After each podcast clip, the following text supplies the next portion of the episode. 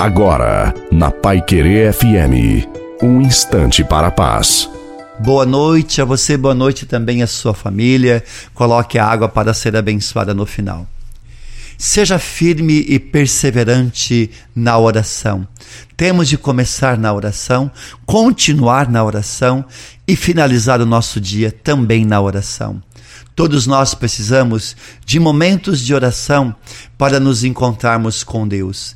Quando nos esvaziamos das nossas preocupações, encontramos com o Senhor e ouvimos claramente a Sua voz, indicando-nos o que devemos fazer e por onde devemos ir.